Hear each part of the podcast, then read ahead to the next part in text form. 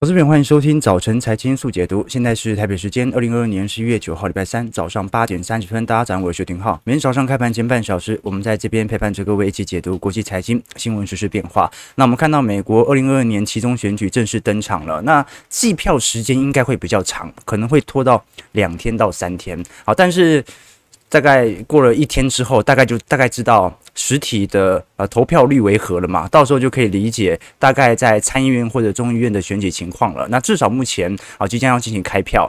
那目前来看，因为道琼周二啊昨天还是收涨了三百三十点，而且已经成功的站回年线喽。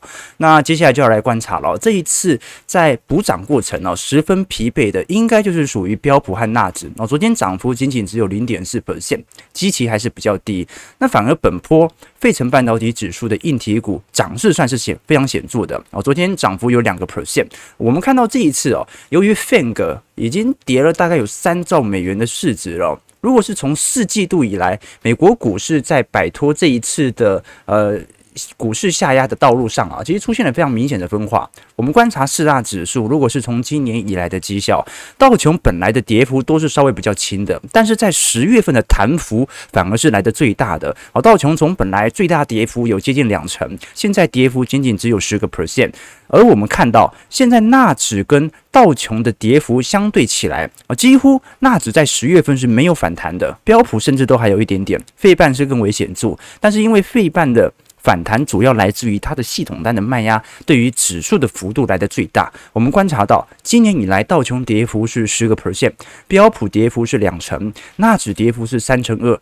费半跌幅是三成九，啊，所以本波还唯一没有反弹的，其实就是纳指。那纳指的主要成分股有哪些呢？其实就是那些相对的科技股五大天王，苹果、微软、Google 啊这一类型的。但我们可以观察到的一个方向哦，可能是在财报面上，这一些公司的财报可能在第三季出来表现不是特别好，所以反弹力道反而是比较。明显哦，第一个，它过去也没有被严重错杀，它不像是废办。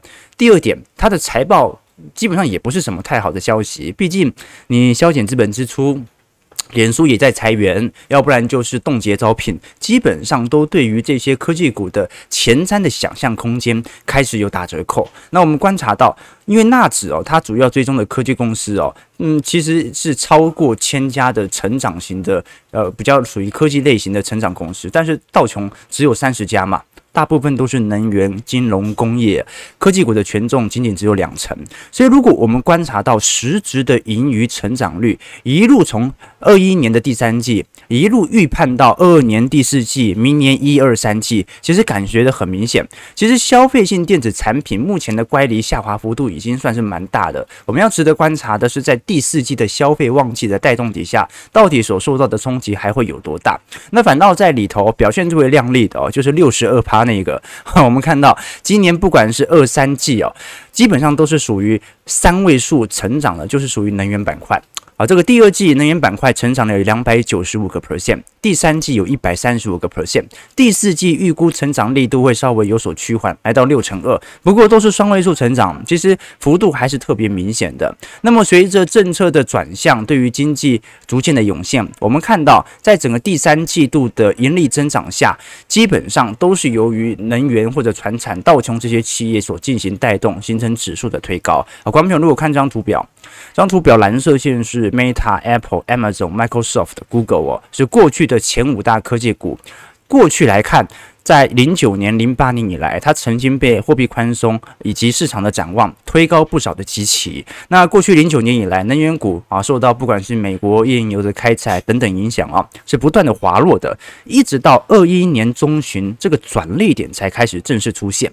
所以很多投资朋友在好奇啊，会不会？过去十几年的科技股的行情时代代表着终结，而接下来迎来的反而是能源股的呃重新的哦这个复燃呢？我觉得不太可能了。好，这个能够推动指数新高哦，你很难想象未来美国股市再创历史新高，是因为可口可乐创历史新高，是因为埃克森美孚带动了全球的股市创历史新高，不太可能啊，毕竟。所有资本市场最终哦，它其实是取决于科技力的生产力的持续创新好，所以科技股它会有适度的均值回归，但是能源股能够一路扶摇直上吗？好，所以我觉得这个是一个比较大的问题。当然，我们从实体绩效来做观察。这张图表是埃克森美孚跟美国股市四大指数以及科技股之间的变化。那我们看得很清楚啊，这个埃克森美孚今年光是涨幅就已经有七成八了，道琼跌幅十个 percent，标普跌两成。那其他的科技股五大天王，基本上所有的跌幅都是比标普百指数还要来得重的。苹果今年以来跌了两成三。微软跌了三成一，纳指跌三成三，Google 跌了三成八，费半跌三成九。哦，那有很多的科技软体股哦，它跌势是比费半来得重的哦，像是 Amazon 跌了四成七，特斯拉跌了五成二，Netflix 跌了五成六，Meta 跌最重啊，脸书跌了七成一呀。我们其实感受到很明显啦，就是软体股，尤其是社交平台的式微哦，其实在过去几年的更替现象是特别显著的。这张图表是美国青少年最喜欢使用的社交。社群软体哦，你看到这张图表就完全理解为什么脸书必须要在过去两年快速的进行转型了。因为目前年轻人口愿意使用 Twitter 和脸书的比例正在急剧的下滑。那目前就算在过去几年，脸书借由收购 Instagram、收购 IG 来进行内部年轻人口的再吸引，到目前为止效果也不是特别好。从一九年以后。当时对于 IG 喜欢的使用者本来最高到三成五，现在再度下滑到两成。就连 Snap 啊，它基本上也从过去的四成五下滑到三成。那现在在二零二零年之后，美国人最喜欢使用的社交软体是什么？反而是抖音。好，抖音从呃刚二零二零年刚引进美国的时候，大概是十五个 percent 左右，现在已经上升到三成八了。好，所以其实科技软体股就是有这样的一个缺点啦。所以我们常讲说，如果各位想要投资科技股，又想要有护城河，那最好最好还是投资具有硬体护城河的，而不是软体护城河啊。比如说做电商的啊，做社交平台的，它就属于软体护城河啊。那基本上写写代码，只要有一个更新颖的模式，很容易就取代掉之前的社交平台或者电商平台啊。但是如果是硬体啊，半导体，它就有一个比较显著的技术门槛，至少不是谁想做就可以做。就像有能力做，它都需要有庞大的资金，对吧？好了，那不管怎么说，我们从刚才的科技股跟道琼之间的比例，其实就已经理解了。这张图表是蓝色线是 ISM 制造业经营人采购指数，那么红色点点哦是景气循环类股相对于防御类股的比例变化。那我们看得很清楚哦，现在全球的 ISM 和 PMI 已经正在高速下滑当中。目前已经差不多要跌破五十的荣枯线，可是如果你看到红色线，也就是目前景气循环类股相对于防御线类股的比值，其实下滑幅度没有特别的快。那为什么会这样呢？因为有很多的科技全值股跌势。其实并没有想象中来的大，尤其是最大的那一只就是苹果啊。苹果今年跌幅还控制在跟标普五百指数差不多的总跌幅哦。所以，呃，如果苹果或者这些科技类型的跌幅啊，很明显开始做反应的话，那基本上才能够说现在的景气是完全联动的。所以，这个是很多当前看空的投行仍然认为那些科技股有去估值的压力。当然啊，到这个时间点呢。大概大家大概也可以理解了，呃，现在市场上认为要持有现金的比例水位已经大幅下滑很多了。我们观察到，现在为止，呃，持有现金水位占总资产的部位，大多数最近用小摩 JP Morgan 所进行的统计哦。大多数大概介在两成到三成，或者三成到四成，比例分别都是两成四。哦，也就是说，目前投资人从过去在二零二一年几乎是满仓水位，到现在为止大概是两成到三成的水准。可是各位也就可以理解哦，为什么今年一直没有那种急剧恐慌的发生，就是因为大家的现金比例的水位在今年中旬之后下滑的速度就很快。哦，大家都在提防，那也由于大家都在提防 VIX 这种避险单，它的效果。就没有非常明显的呈现在指数的增长身上，好，所以现在是怎么样？现在就是大家偏保守，但是没有到完全出清啊，完全不持有股票，就是少一点啊，晚一点反弹。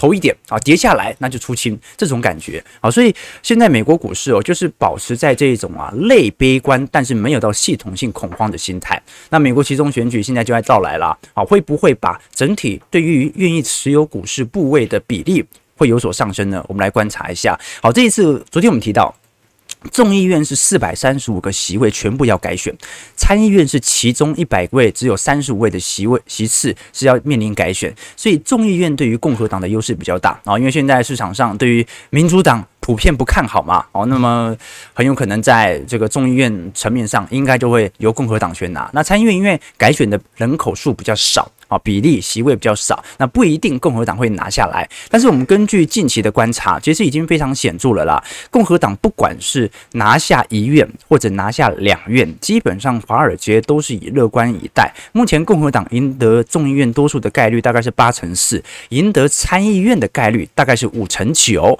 那么按照目前呃的。选选民或者说各州的选举策略来看的话，民主党是蛮明显正在进行巩固基本盘，也就是民主党大概已经意识到大势已去，那现在最确保的就是该拿到的票一定要拿到。那我们过去跟各位投资朋友分享过，从历史上来看。其中选举所在的第四季度到之后的一年呢，通常是美国股市在四年总统选举周期当中表现最为强劲的时间段哦。首先，第一点是因为从不确定性转化为确定性，在其中选举之前，你所有的政策都不确定嘛，你未来拜登会不会又来一个增税计划，会不会又来一个左派政策，很难说啊。但是其中选举完之后，第一个共和党呃至少拿下一院，第二点这个至少。本来的政策的不确定性变成了确定性，那也就是从原来的利空变成利空消除了。好，所以这是第一点。那第二点呢？通常在其中选举之后啊，总统选举就要开始备战，而在这一段时间，执政党对于股市的拉抬效果就会比过去两年还要来得更为明显。通常股市啊，在过去。其实台北股市也有点像哦，呃，通常都是 这个总统刚接任没多久就要跌了，对不对哈？所以这个是一个值得观察的要点。那在过去五十年当中，标普五百指数在其中选举之后，一直到年底的涨幅中位数大概是三个 percent。那如果是其中选举之后的十二个月的涨幅中位数是七十七个 percent。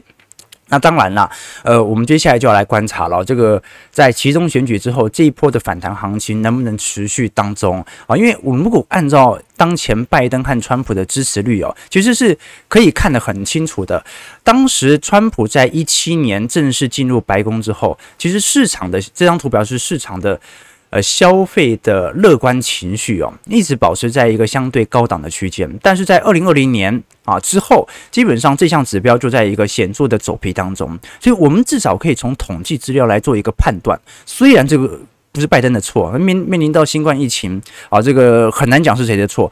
但是在拜登执政之后，基本上市场上的消费情绪是有非常显著的下滑的迹象。在这种状态底下，就值得大家来多做些留意和观察了。当然呢，有些投行也认为，其实我们现在所看到的资料都是有变数的哦，因为很很有可能，如果传统票仓基本面没有出来，或者共和党有些选民认为稳赢的话，不出来投票。啊，有没有可能类似啊？就就有一次新北市选举嘛，啊，差一点这个民进党当选啊，我记得是是朱立伦那一次还是侯友谊那一次啊？忘记了，忘记了啊，就是因为基本面没有出来，所以形成了势均力敌的态势哦。这个在其中选举过去的历史回正其实也蛮算是显著的哦。我们看到这张图表哦，是。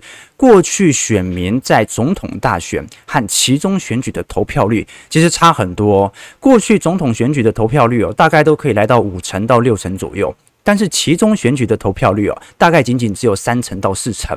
好，所以如果共和党的基本盘没有出来投票的话，那也许啊，民主党还是有扳回一城的机会。不管如何啦，啊，现在至少在共和党的比例层面来看，基本上是处于在众议院是采取绝对多数，应该没有太大的问题。那至于参议院的部分哦，现在是胜负难料了，包括乔治亚州啊、宾州、内华达州、Ohio 啊，还有亚利桑那，还有 Wisconsin 这六州哦。基本上都是属于比较属于摇摆州，那么会决定参议院的最终归属，就要看一下到时候的实质情况啊。但是从目前各党的选派的这个步调，其实已经看得出来啊，这民主党现在是十分弱势的。好，那我们接下来就来观察各大投行在昨天所出了的报告，认为在其中选举开票的同时，到其中选举完之后，美国股市的反弹行情，这一次特别值得观察的是大摩啊，因为大摩我们过去都跟投资朋友分享过。啊，全美最空的投行啊，这个在二零二一年首度把台积电目标价定在四百五十块的投行。好，那这家投行反而认为啊，尤其在过去一个月当中哦，做了非常显著的。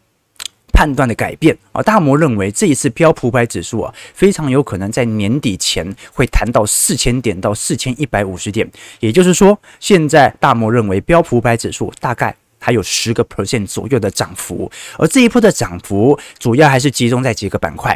第一个板块主要集中在军工，而考虑到因为乌克兰的地缘政治紧张啊，现在不管如何，共和党拿下参众议院，呃，对于未来的军工的支出可能会奠定了十分显著的基础了啊。这个军工呃概念股哦，跟共和党走的也比较近一点点啊，所以接下来就值得观察国防概念股。其实过去来看二十大之后。啊，你像很多军工股，美国股市已经大涨了啊，包括呃洛克希德马丁嘛。好，那再就是能源股，能源股今年表现很出色哦。呃，标普五百指数能源股上涨的幅度已经超过六成，而且标普现在是跌两成，所以中间的距离高达八成。那因为共和党控制参众议院之后啊，可能会鼓励更多美国能源生产的政策，所以他可能会采取一些相关的措施来帮助美国的页岩油生产。哦，那我们都很清楚嘛，啊，这跟环保议题是有一点抵触的，所以共和党占多数啊，那么环保议题可能就稍微有所搁置。那另外一方面呢，是属于医疗保健的问题哦，因为民主党人在过去哦是经由通膨削减法案准备要进行药物价格的谈判，他想要降低美国人的药物成本。好，但共和党不希望降低成本，希望回归市场机制，所以如果共和党参众议院再拿下的话，医疗保健它也是一个做梦的题材。所以这几项题材啊，大摩是非常看好美国股市接下来的反弹行情的。虽然他不敢保证科技股在如此这一次反弹如此疲惫的情况底下，能够接下来是主要上涨的对象，但他认为其实有蛮多的题材是足以哦一路反映到明年的一季度的。好，那另外一个数据其实就是礼拜四明天会公布的。我们讲的消费者物价指数了，这项数据也是投行认为会持续导致美国股市收涨的主要原因。那就是昨天美国二手车的批发价指数指标正式出炉了，十月份下滑了一成哦，这个是二零零八年以来最大的降幅哦。主要原因还是来自于二手车需求的递减啦。我们观察到二手车的零售平台 Carvana 股价过去两天跌了多少？跌了五成。做二手车的股价跌了五成啊，创了历史新低。所以基本上过去我们看到，在二零二一年极度缺晶片的状态底下，二手车的需求是如火如荼的展开啊。但是今年晶片已经到了，但是需求已经下滑啊。所以接下来值得观察这一波的二手车的价格的走皮已经开始形成。那接下来会有多显著的下压？我们来观察一下美国二手车目前各大。车款的价格下浮的情况，呃，这张图表示二二年十月份各大美国车款的价格的下调下调情形。我们看到的 compact car 是属于小型家庭用车啦，啊，有点类似掀背式或者或者类似 Altis 这样的，跌幅大概是有六个 percent。但因为这方面它的需求是最为强劲的，跌幅反而还好。那再来就是豪车了，豪车跌幅在美国已经下滑到一成三左右了。那如果是中型车，的部分啊，就是我们讲的这种中型轿车，像是 Camry，呃，大概跌幅有一成一左右。那如果是 Pickup 啊，就是皮卡车，大概有。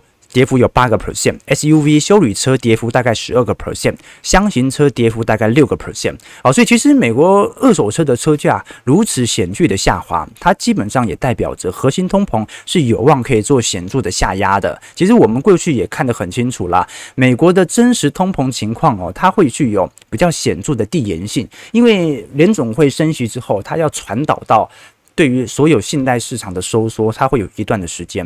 像昨天诺贝尔奖得主保罗克鲁格曼哦，他就特别提到说，现在美国的真实通膨很有可能已经来到四趴以下了。这是他所在推特所表明的一件事情，是他从十月份的租金报告来显示，全美一百个最大的城市当中，有六十一个城市的。呃，这种一居室或者两居室的租金中位数都出现了下降，那基本上就表明核心通膨应该已经下滑，所以他非常看好这一次在礼拜四看到通膨有非常显著的下行区间，好，可是我们过去也跟各位提到一个笑话嘛，有没有看这张图表？这张图表是过去通膨在不断创高的过程当中，经济学家认为接下来美国通膨率的下滑情形。你可以看到，每一次通膨都在持续飙高，每一次它的预期就从最高点开始往下滑，哦，所以人家以前常开经济学家玩笑嘛，就经济学家。非常精准的预测了，在过去经济衰退的五次当中的十次，什么意思？就是 他每一年都说经济衰退，就他每一次都预测中哦，所以这是一个比较大的问题。当然啦，他能够举出这样的一个例子哦，其实还是有很多资料在显示，目前美国的通膨正在非常显著的下行区间，包括我们看到这张图表是纽约联储。纽约联总会所进行的通膨利率的观察，那基本上虽然我们看到 CPI 如果扣除掉能源和食品的核心通膨还在创高，但是如果是从纽约联总会的预估通膨率已经有非常显著的下滑趋向了。那这样的一个下滑趋向哦，也让市场认为在十二月份哦。美元下行的几率是很高的。观众朋友，如果去观察一下最近美国空单部，美元空单部位哦，正在大幅的增加。张图表示 DXY，我们讲的美元指数。那么美元指数往上走就是美元走升嘛，往下走就是美元走贬。那我们看得很清楚哦，张图表示美元指数在各个月度的过去历史惯性的表现。通常美元指数在十二月份的跌幅是非常非常显著的，远远高于过去的几个月份。所以。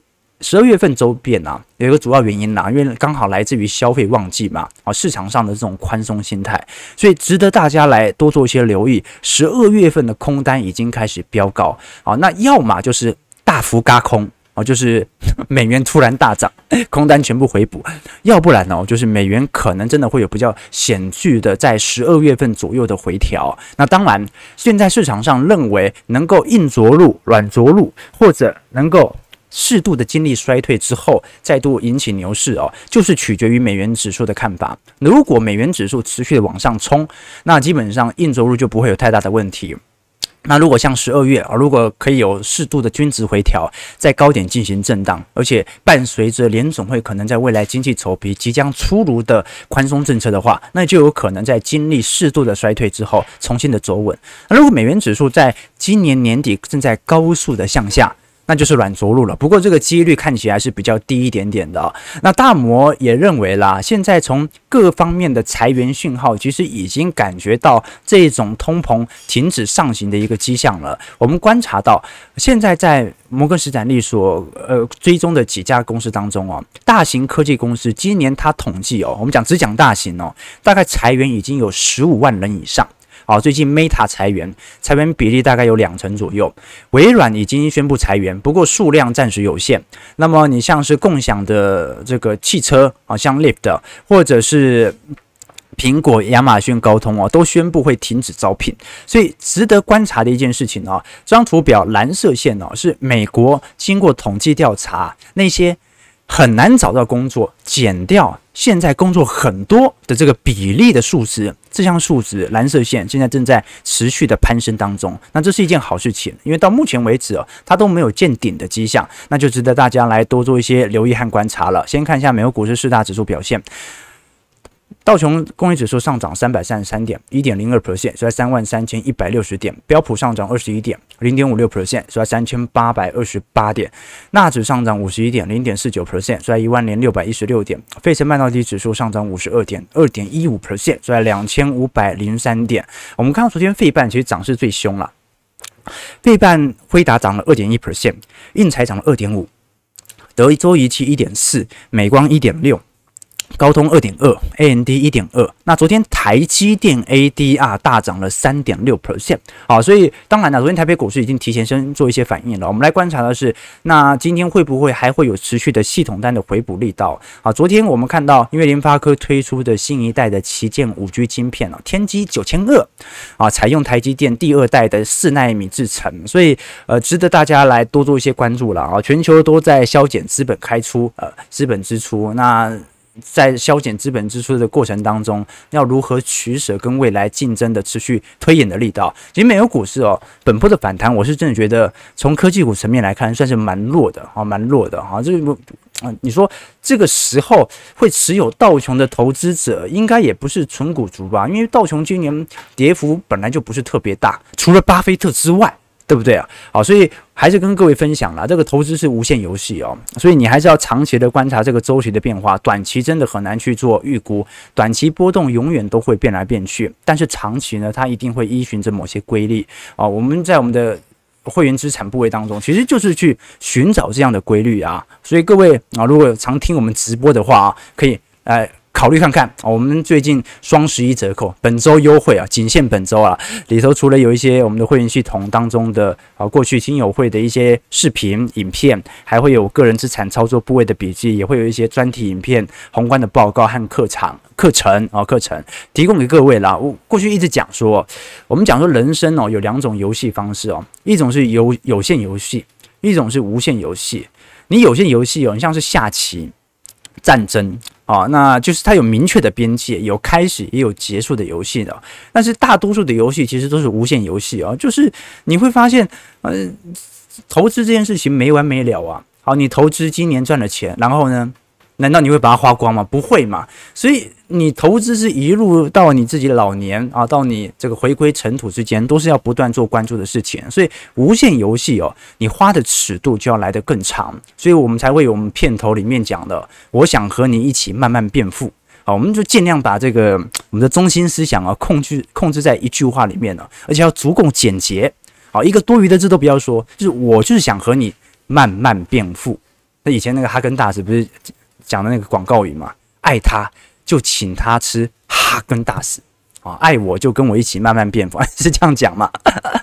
对对对对对，我一直跟投资朋友分享过，人永远赚不到超出自己认知范围的钱，除非靠运气或者特殊的行为啊。但最终，如果你是靠运气的话，你也会最终靠实力把它输掉的，因为我们每赚的一分钱呢、都是对于这个世界认知的变现，所以亏的钱也是对于这个世界的认知有某种偏差。那这个社会最大的公平就在于，当你的财富大于自己认知的时候，它会有无数的方法去收割你，直到你的认知和财富相匹配为止。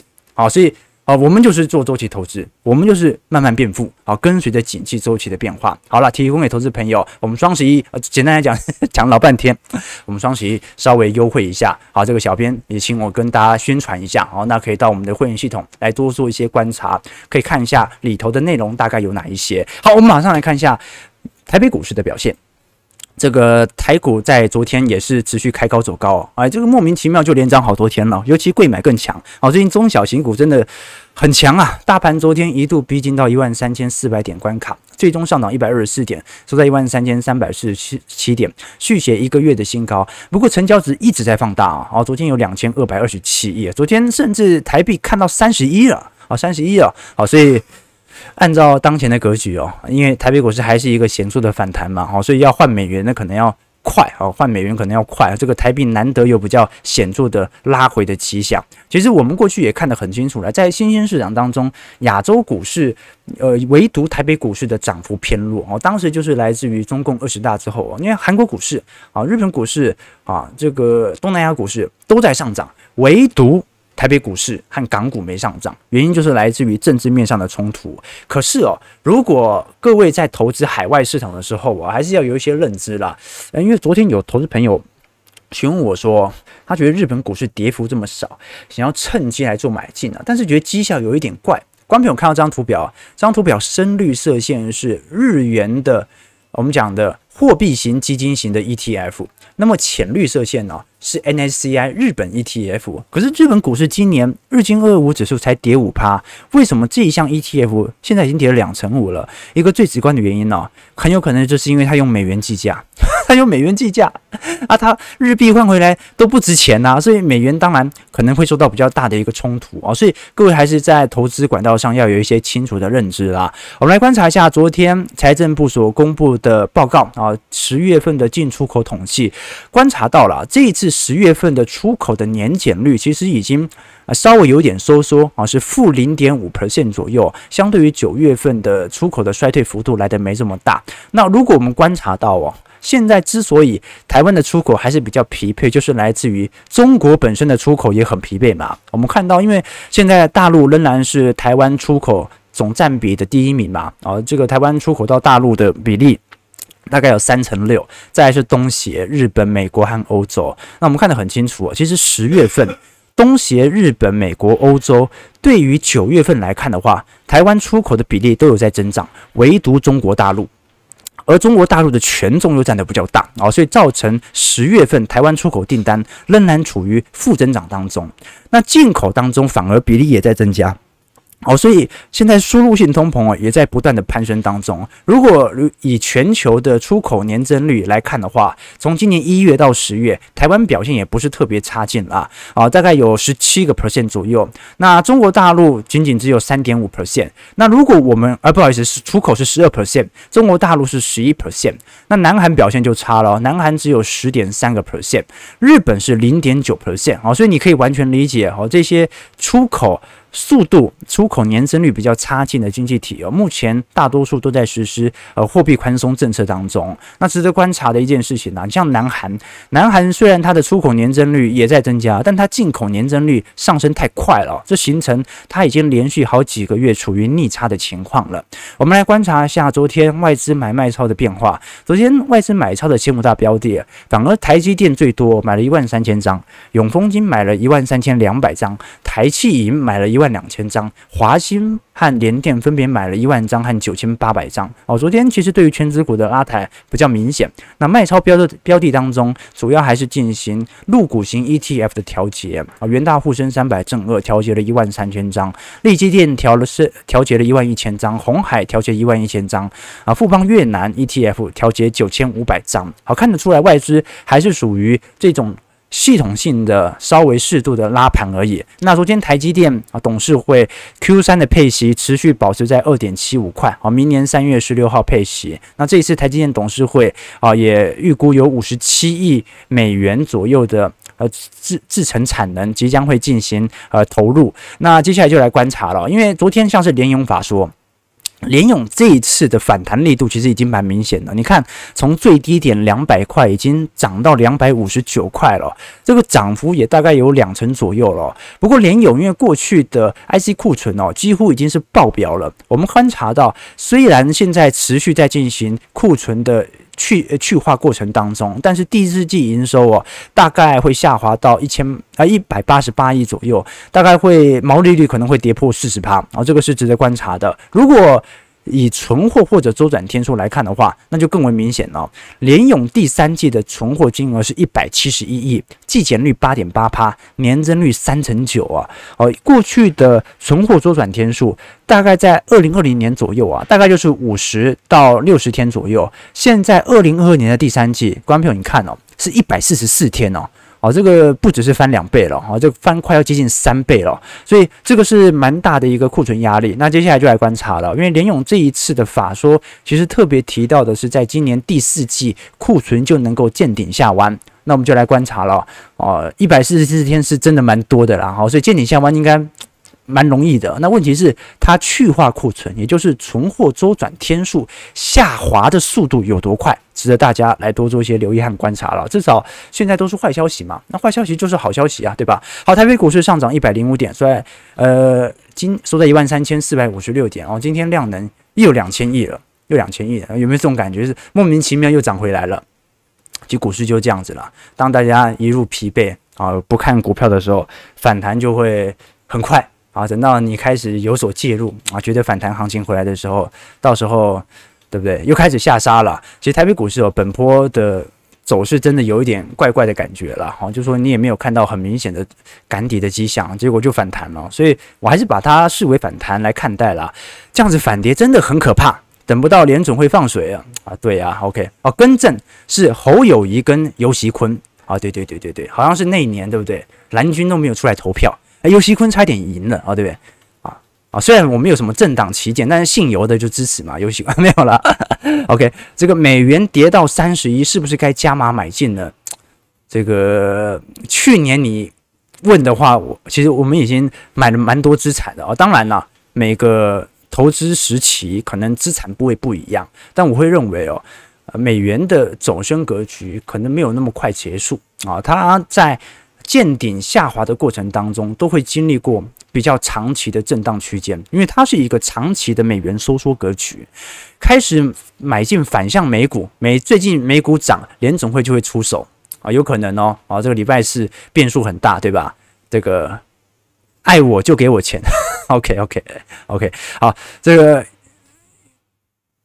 是疫情是选举行情，股市三天上涨，散户不请自来，对啊，哎，现在是红三兵吗？好像是哎，好像是哎，啊，对不对？三根红三兵，散户就来了，对吧？好了，九点零六分了，我们今天还是稍微概况一下整个在其中选举的行情和角度哦。过两天我们把焦点放到欧洲和其他亚洲新兴市场来跟各位做一些追踪。毕竟其中选举的开票哦，呃，明天我还不一定开得出来，对不对？那开票可能会开到两到三天了，到时候再来跟各位做一些追踪了。好，如果喜欢我们节目，记得帮我们订阅、按赞加分享。我们就明天早上八点半早晨财经速解读再相见。祝各位投资朋友开盘顺利，操盘愉快。